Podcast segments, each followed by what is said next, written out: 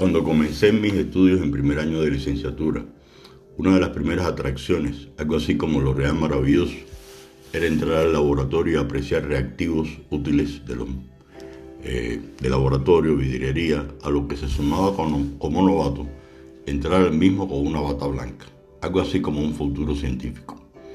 Las primeras explicaciones fueron las reglas a seguir, el cuidado de los recursos, ya que había reactivos nocivos, de aquí la, necesidad de caminar en puntillas dentro del local. Uno de los detalles tal vez más sencillos, posiblemente banal, era la existencia de frascos de color ámbar y otros transparentes. Por supuesto pregunté, ¿por qué la diferencia de uno y otro? Como respuesta obtuve, para sustancias, sustancias fotosensibles se usan los frascos de color ámbar para evitar alteraciones de descomposición debido a la luz. En el caso de las sustancias estables, a la exposición de la luz, se pueden usar los frascos transparentes. En la generalidad de los casos, siempre en vidriería, había frascos con tapas esmeriladas y otros con goteros. Hasta aquí se preguntará, ¿y qué tiene que ver toda esta introducción de la ciencia química y sus experimentos con la felicidad? Y en particular, frasco ámbar y gotero.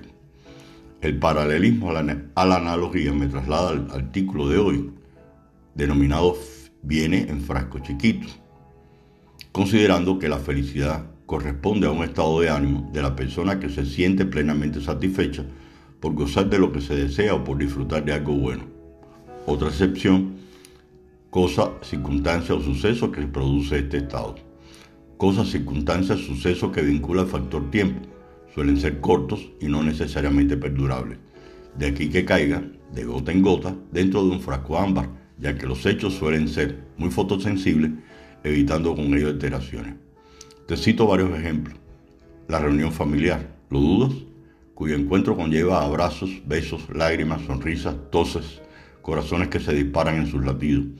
Cuando un miembro de la familia emigra, que por duro que sea la separación y ante un posible periodo de silencio, recibas un chat o una llamada inesperada. Mamá, ya llegué sin problema. Beso.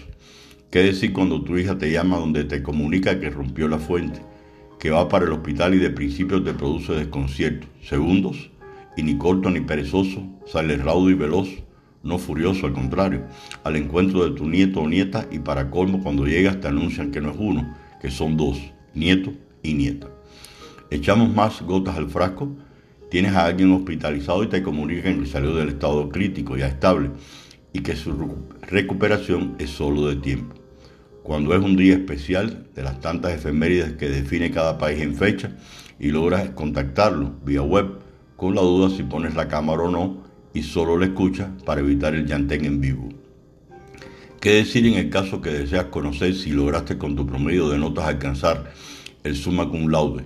cuando tenías dudas o el día tan esperado como es la graduación de un nivel de escolaridad cuya felicidad hace eco en todo el árbol genealógico. Al ser promovido en tu centro de trabajo como reconocimiento de tu alto desempeño, al esforzarte ahorrando lo más posible con muchas limitaciones para regalarle a tu hijo algo que inclusive nunca pudiste tener. En fin, un sinnúmero de cosas, circunstancias o sucesos de las que omití relatar. Y así poco a poco hasta llenar casi su frasco ámbar y por qué casi y no todo, se preguntará. Muy sencillo, aparecerán nuevas gotas, muchas de las cuales se logran con el esfuerzo, cuando brindas amor, cuando perseveras. Muchas gracias y buen fin de semana.